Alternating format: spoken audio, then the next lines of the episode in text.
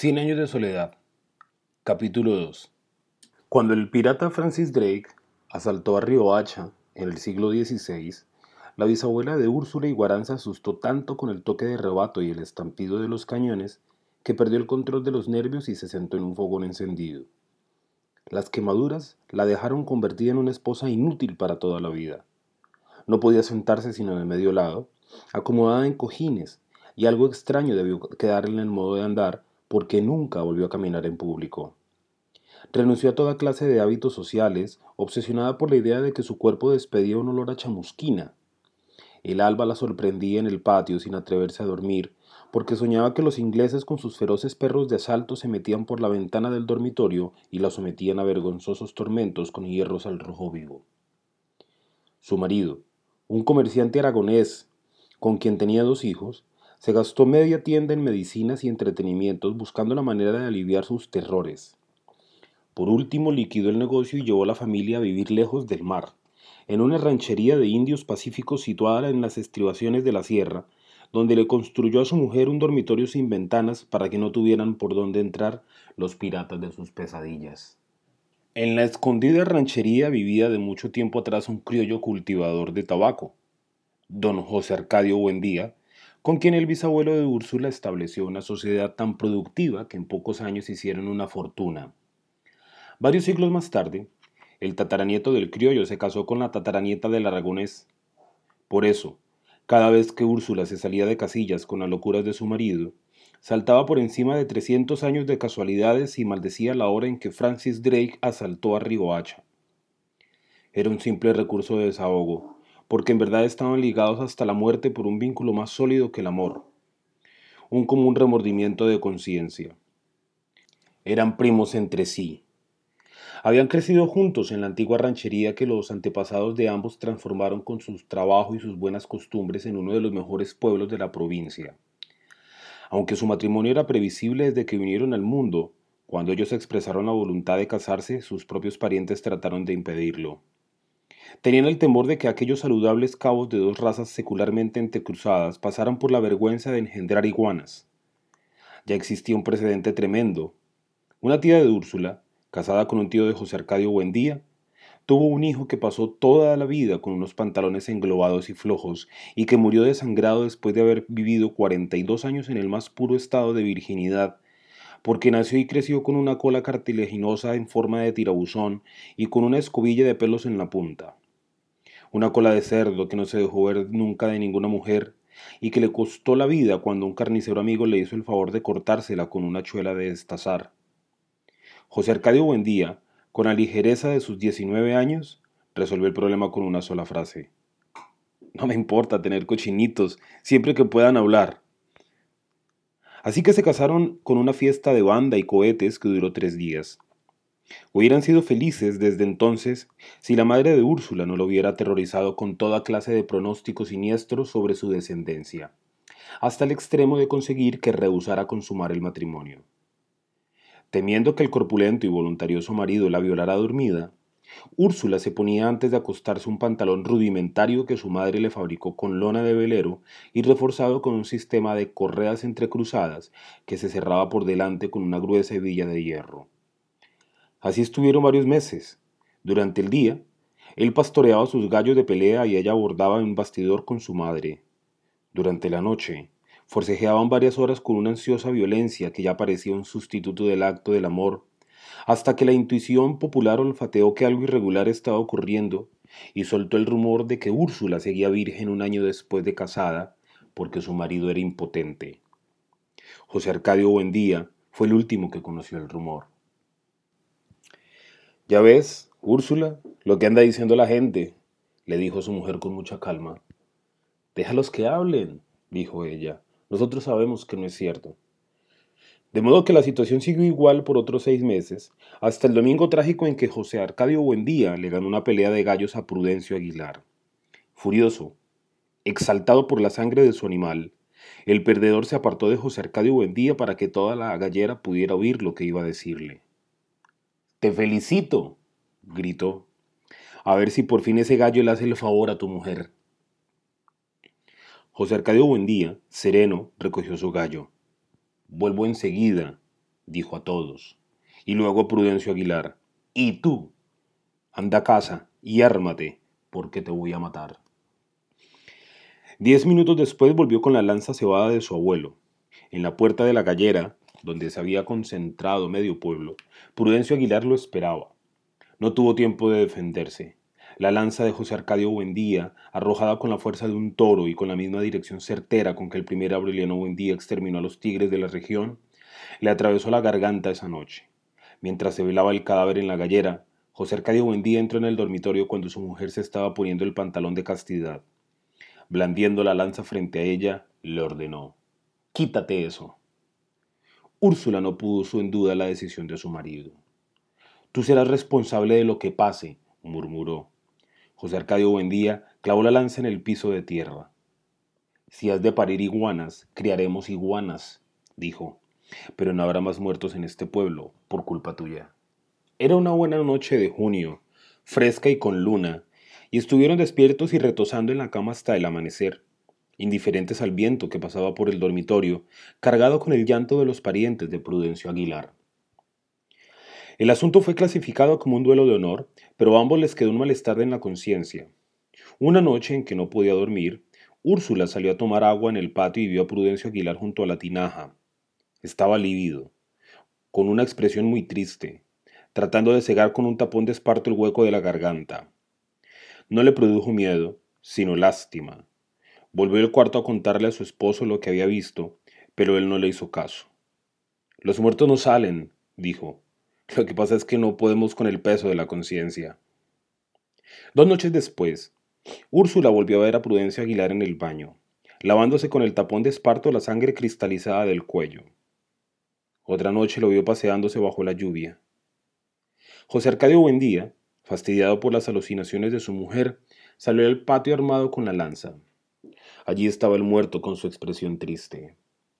Vete al carajo, le gritó José Arcadio Buendía, Cuantas veces regreses, volveré a matarte. Prudencio Aguilar no se fue, ni José Arcadio Buendía se atrevió a arrojar la lanza. Desde entonces no pudo dormir bien. Lo atormentaba la inmensa desolación con que el muerto lo había mirado desde la lluvia, la honda nostalgia con que añoraba a los vivos, la ansiedad con que registraba la casa buscando el agua para mojar un tapón de esparto. Debe estar sufriendo mucho, le decía Úrsula. Se ve que está muy solo. Ella estaba tan conmovida que la próxima vez que vio al muerto destapando las ollas de la hornilla, comprendió lo que buscaba. Y desde entonces le puso tazones de agua por toda la casa. Una noche en que lo encontró lavándose las heridas en su propio cuarto, José Arcadio Buendía no pudo resistir más. Está bien, Prudencio, le dijo. Nos iremos de este pueblo, lo más lejos que podamos, y no regresaremos jamás. Ahora vete tranquilo. Fue así como emprendieron la travesía de la sierra, varios amigos de José Arcadio Buendía, jóvenes como él, embullados con la aventura, desmantelaron sus casas y cargaron con sus mujeres y sus hijos hacia la tierra que nadie les había prometido. Antes de partir, José Arcadio Buendía enterró la lanza en el patio y degolló uno tras otro sus magníficos gallos de pelea, confiando en que en esa forma le daba un poco de paz a Prudencio Aguilar. Lo único que se llevó Úrsula fue un baúl con sus ropas de recién casada, unos pocos útiles domésticos y el cofrecito con las piezas de oro que heredó de su padre. No se trazaron un itinerario definido.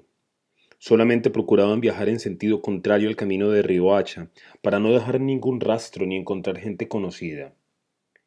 Fue un viaje absurdo.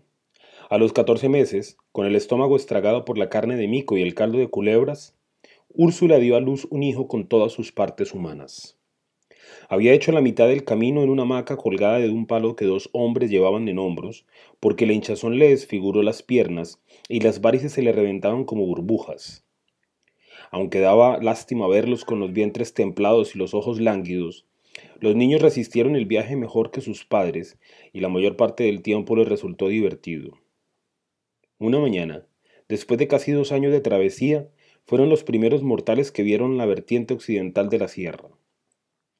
Desde la cumbre nublada contemplaron la inmensa llanura acuática de la Ciénaga Grande, explayada hasta el otro lado del mundo, pero nunca encontraron el mar.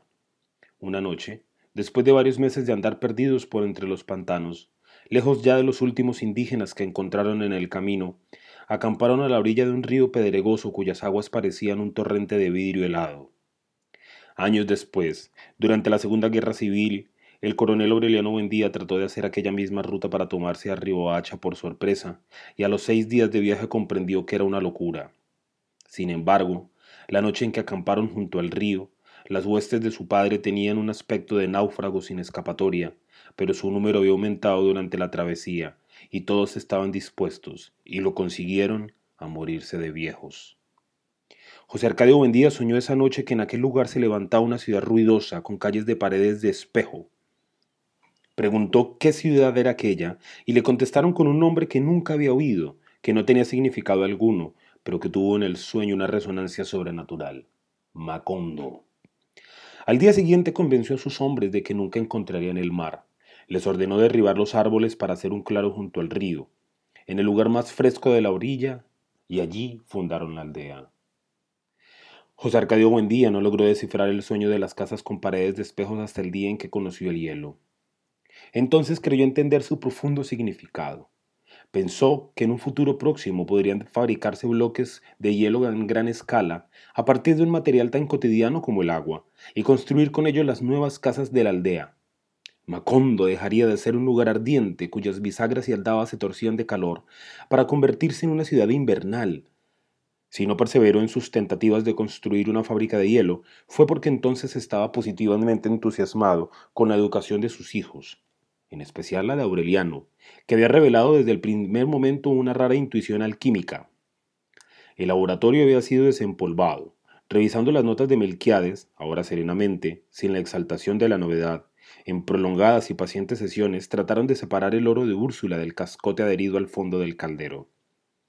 El joven José Arcadio participó apenas en el proceso.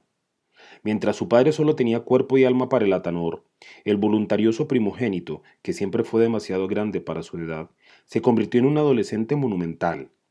Cambió de voz. El bozo se le pobló de un bello incipiente. Una noche Úrsula entró en el cuarto cuando él se quitaba la ropa para dormir y experimentó un confuso sentimiento de vergüenza y piedad. Era el primer hombre que veía desnudo, después de su esposo, y estaba tan bien equipado para la vida que le pareció normal.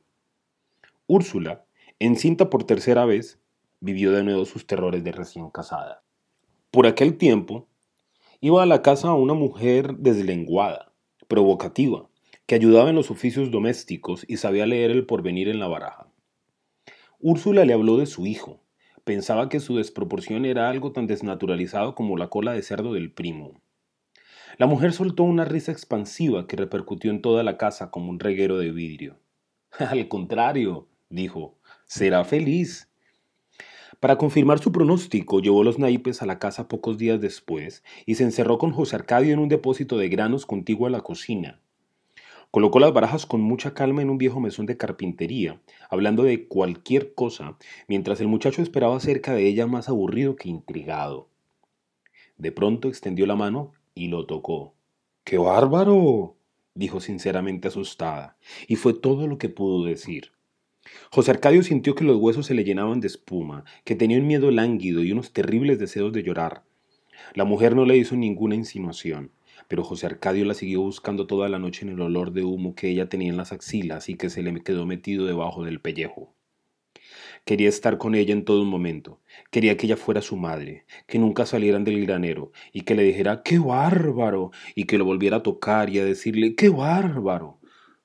Un día no pudo soportar más y fue a buscarla a su casa. Hizo una visita formal, incomprensible, sentado en la sala sin pronunciar una palabra. En ese momento no la deseó. La encontraba distinta, enteramente ajena a la imagen que inspiraba su olor, como si fuera otra. Tomó el café y abandonó la casa deprimido. Esa noche, en el espanto de la vigilia, la volvió a desear con una ansiedad brutal, pero entonces no la quería como era en el granero, sino como había sido aquella tarde. Días después, de un modo intempestivo, la mujer lo llamó a su casa donde estaba sola con su madre, y lo hizo entrar en el dormitorio con el pretexto de enseñarle un truco de barajas. Entonces lo tocó con tanta libertad que él sufrió una desilusión después del estremecimiento inicial y experimentó más miedo que placer. Ella le pidió que esa noche fuera a buscarla. Él estuvo de acuerdo por salir del paso, sabiendo que no sería capaz de ir. Pero esa noche, en la cama ardiente, comprendió que tenía que ir a buscarla aunque no fuera capaz.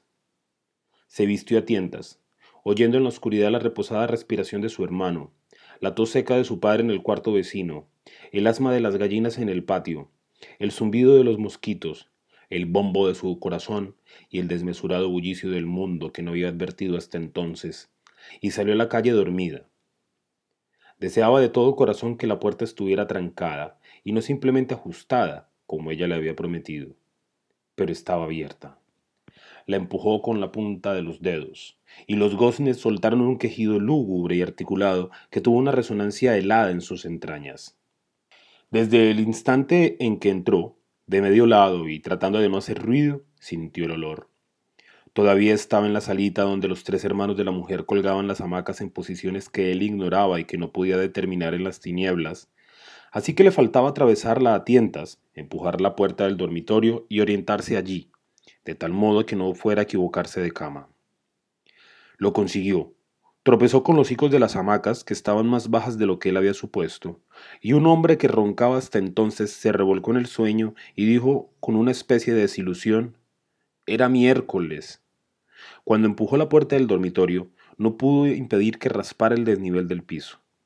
De pronto, en la oscuridad absoluta, comprendió con una irremediable nostalgia que estaba completamente desorientado. En la estrecha habitación dormían la madre, otra hija con el marido y dos niños, y la mujer que tal vez no lo esperaba. Habrá podido guiarse por el olor si el olor no hubiera estado en toda la casa, tan engañoso y al mismo tiempo tan definido como había estado siempre en su pellejo. Permaneció inmóvil un largo rato, preguntándose asombrado cómo había hecho para llegar a ese abismo de desamparo, cuando una mano con todos los dedos extendidos que tanteaba en las tinieblas le tropezó la cara. No se sorprendió, porque sin saberlo lo había estado esperando, entonces se confió a aquella mano y en un terrible estado de agotamiento se dejó llevar hasta un lugar sin formas donde le quitaron la ropa y lo zarandearon como un costal de papas y lo voltearon al derecho y al revés, con una oscuridad insondable en la que le sobraban los brazos, donde ya no olía más a mujer sino a amoníaco, y donde trataba de acordarse del rostro de ella y se encontraba con el rostro de Úrsula, confusamente consciente de que estaba haciendo algo que desde hacía mucho tiempo deseaba que se pudiera hacer, pero que nunca se había imaginado que en realidad se pudiera hacer, sin saber cómo lo estaba haciendo porque no sabía dónde estaban los pies y dónde la cabeza, ni los pies de quién ni la cabeza de quién, y sintiendo que no podía resistir más el rumor glacial de sus riñones, y el aire de sus tripas, y el miedo, y el ansia atolondrada de huir, y al mismo tiempo de quedarse para siempre en aquel silencio exasperado y aquella soledad espantosa. Se llamaba Pilar Ternera, había formado parte del éxodo que culminó con la fundación de Macondo, arrastrada por su familia para separarla del hombre que la violó a los 14 años y siguió amándola hasta los 22, pero que nunca se decidió a hacer pública la situación porque era un hombre ajeno. Le prometió seguirla hasta el fin del mundo, pero más tarde, cuando arreglara sus asuntos, y ella se había cansado de esperarlo identificándolo siempre con los hombres altos y bajos, rubios y morenos, que las barajas le prometían por los caminos de la tierra y los caminos del mar, para dentro de tres días, tres meses o tres años. Había perdido en la espera la fuerza de los muslos, la dureza de los senos, el hábito de la ternura, pero conservaba intacta la locura del corazón. Trastornado por aquel juguete prodigioso, José Arcadio buscó su rastro en todas las noches a través del laberinto del cuarto. En cierta ocasión encontró la puerta trancada y tocó varias veces, sabiendo que se había tenido el arresto de tocar la primera vez, tenía que tocar hasta la última. Y al cabo de una espera interminable, ella abrió la puerta.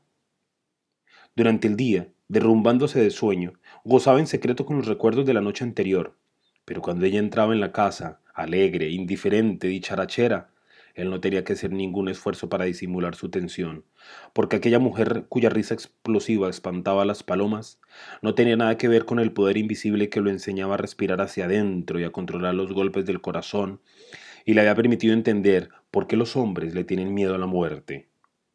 Estaba tan ensimismado que ni siquiera comprendió la alegría de todos cuando su padre y su hermano alborotaron la casa con la noticia de que habían logrado vulnerar el cascote metálico y separar el oro de Úrsula. En efecto, Tras complicadas y perseverantes jornadas, lo habían conseguido. Úrsula estaba feliz y hasta dio gracias a Dios por la invención de la alquimia, mientras la gente de la aldea se apretujaba en el laboratorio y le servían dulce de guayaba con galletitas para celebrar el prodigio, y José Arcadio Buendía les dejaba ver el crisol con el oro rescatado, como si acabara de inventarlo. De tanto mostrarlo, terminó frente a su hijo mayor, que en los últimos tiempos apenas se asomaba por el laboratorio. Puso frente a sus ojos el mazacote seco y amarillento y le preguntó, ¿Qué te parece? José Arcadio, sinceramente, contestó, mierda de perro. Su padre le dio con el revés de la mano un violento golpe en la boca que le hizo saltar la sangre y las lágrimas. Esa noche Pilar Ternera le puso compresas de árnica en la hinchazón, adivinando el frasco y los algodones en la oscuridad, y le hizo todo lo que quiso sin que él se molestara, para amarlo sin lastimarlo. Lograron tal estado de intimidad que un momento después, sin darse cuenta, estaban hablando en murmullos. Quiero estar solo contigo, decía él. Un día de estos le cuento a todo el mundo y se acaban los escondrijos. Ella no trató de apaciguarlo. Sería muy bueno, dijo. Si estamos solos, dejamos la lámpara encendida para vernos bien y yo pueda gritar todo lo que quiera sin que nadie tenga que meterse y tú me dices en la oreja todas las porquerías que se te ocurran. Esta conversación el rencor mordiente que sentía contra su padre y la inminente posibilidad del amor desaforado le inspiraron una serena valentía. De un modo espontáneo, sin ninguna preparación, le contó todo a su hermano. Al principio el pequeño Aureliano solo comprendía el riesgo, la inmensa posibilidad de peligro que implicaban las aventuras de su hermano, pero no lograba concebir la fascinación del objetivo. Poco a poco se fue contaminando de ansiedad. Se hacía contar las minuciosas peripecias se identificaba con el sufrimiento y el gozo del hermano.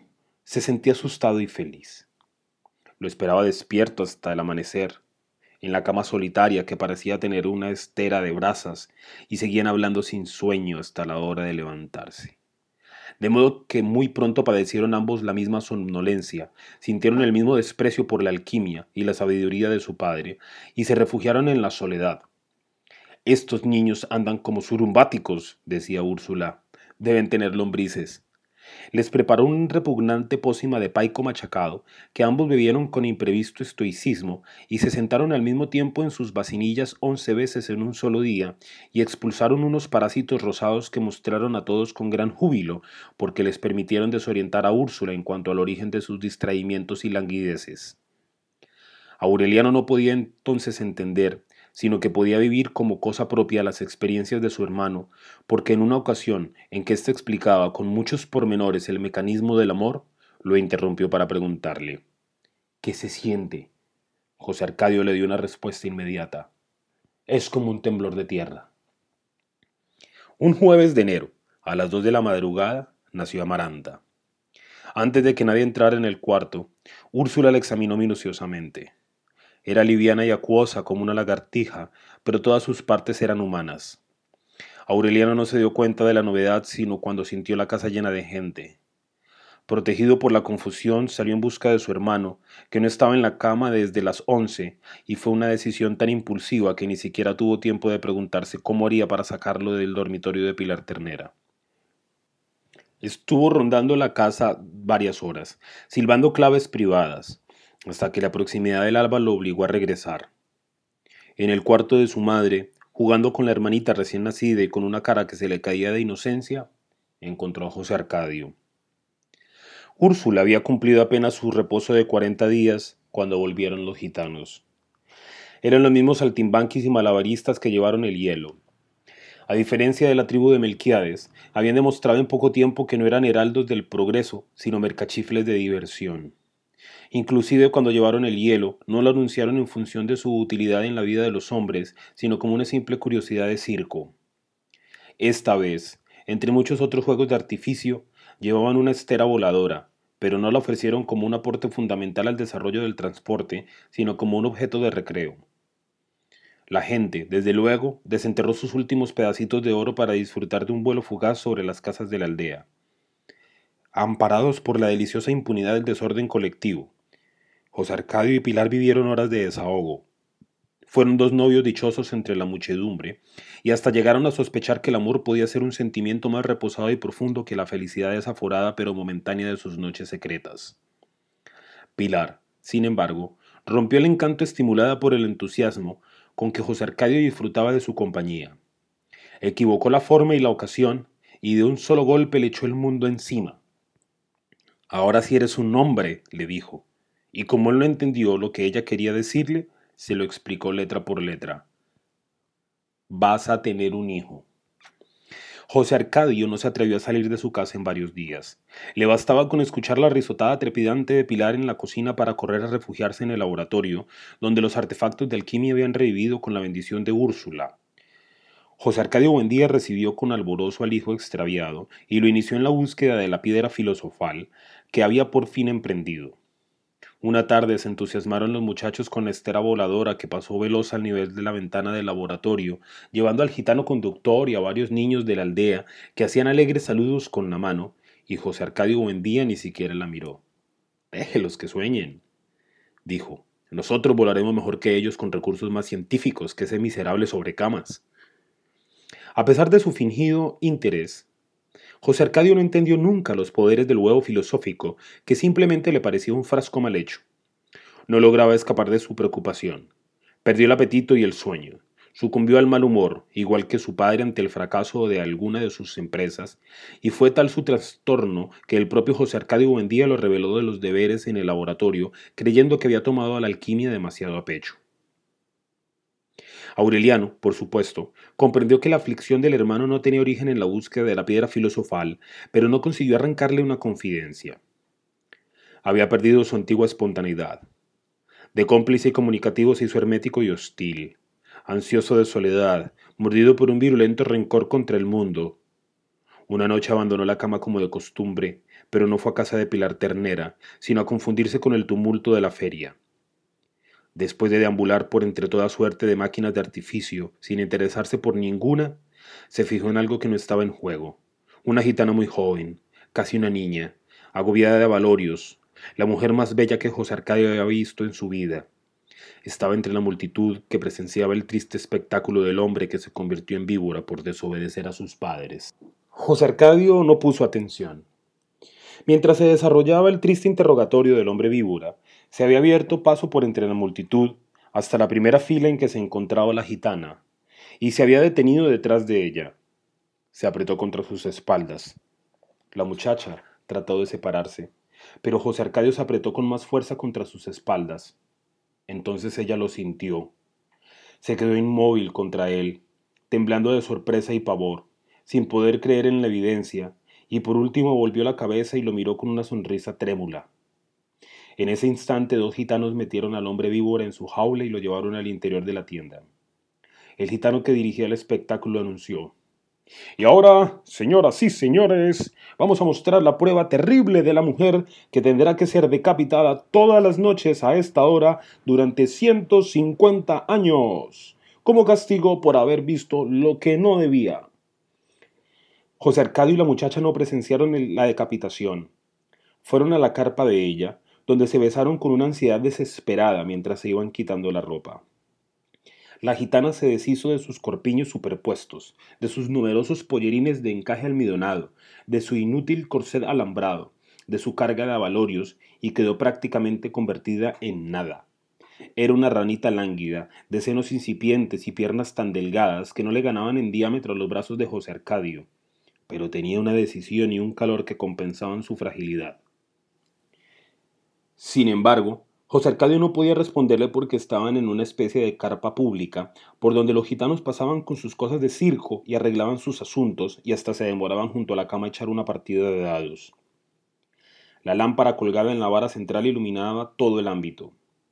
En una pausa de las caricias, José Arcadio se estiró desnudo en la cama, sin saber qué hacer, mientras la muchacha trataba de alentarlo.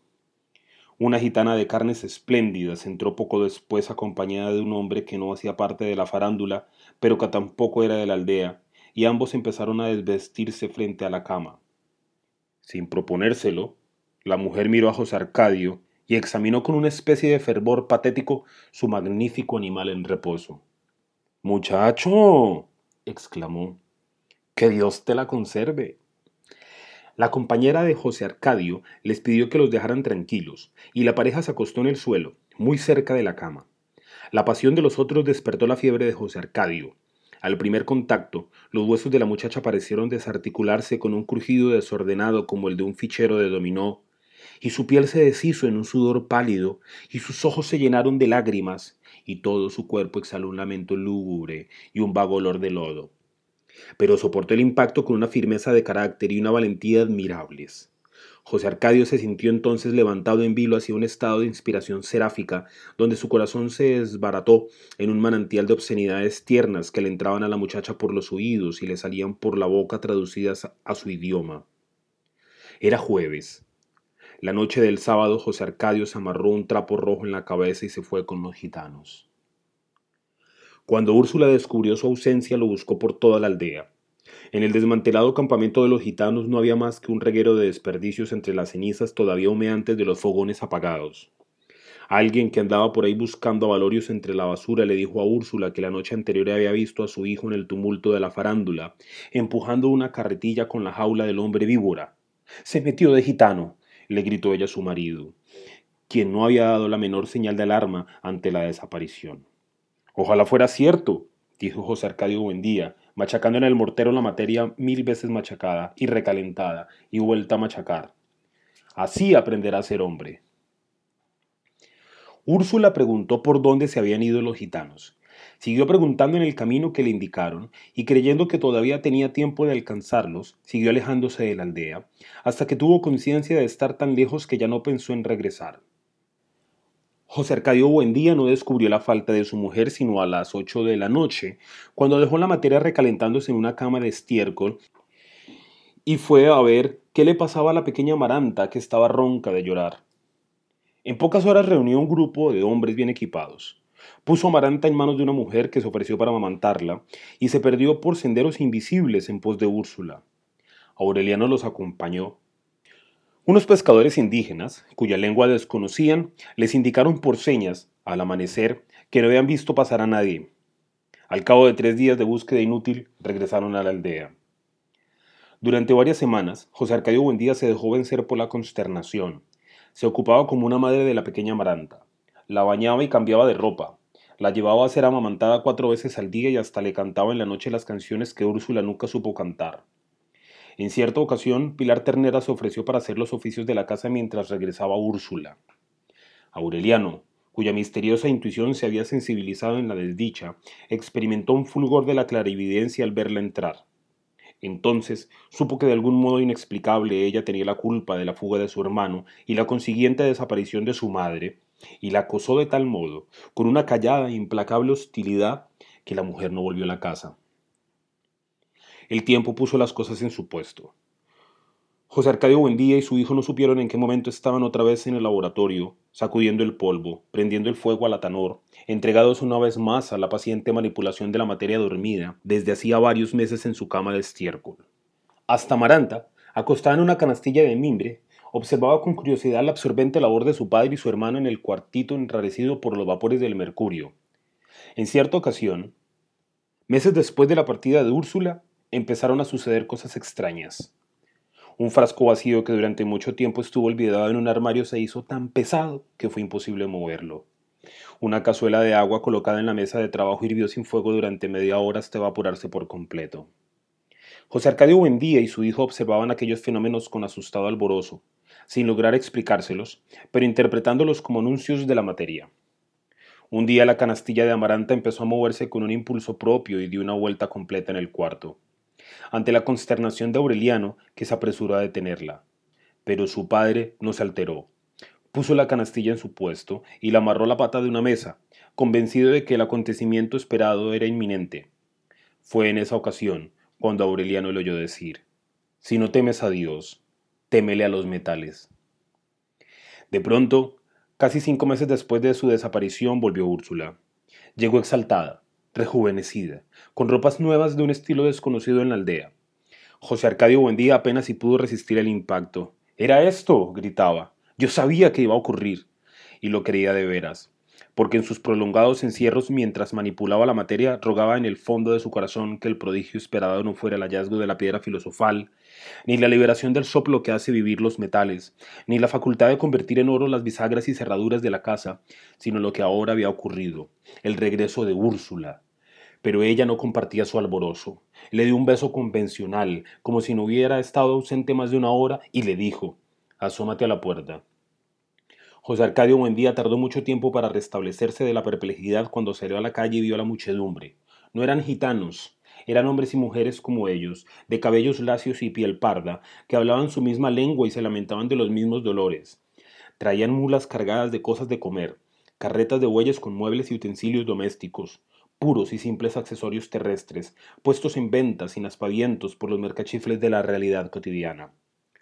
Venían del otro lado de la ciénaga, a solo dos días de viaje, donde había pueblos que recibían el correo todos los meses y conocían las máquinas del bienestar. Úrsula no había alcanzado a los gitanos, pero encontró la ruta que su marido no pudo descubrir en su frustrada búsqueda de los grandes inventos.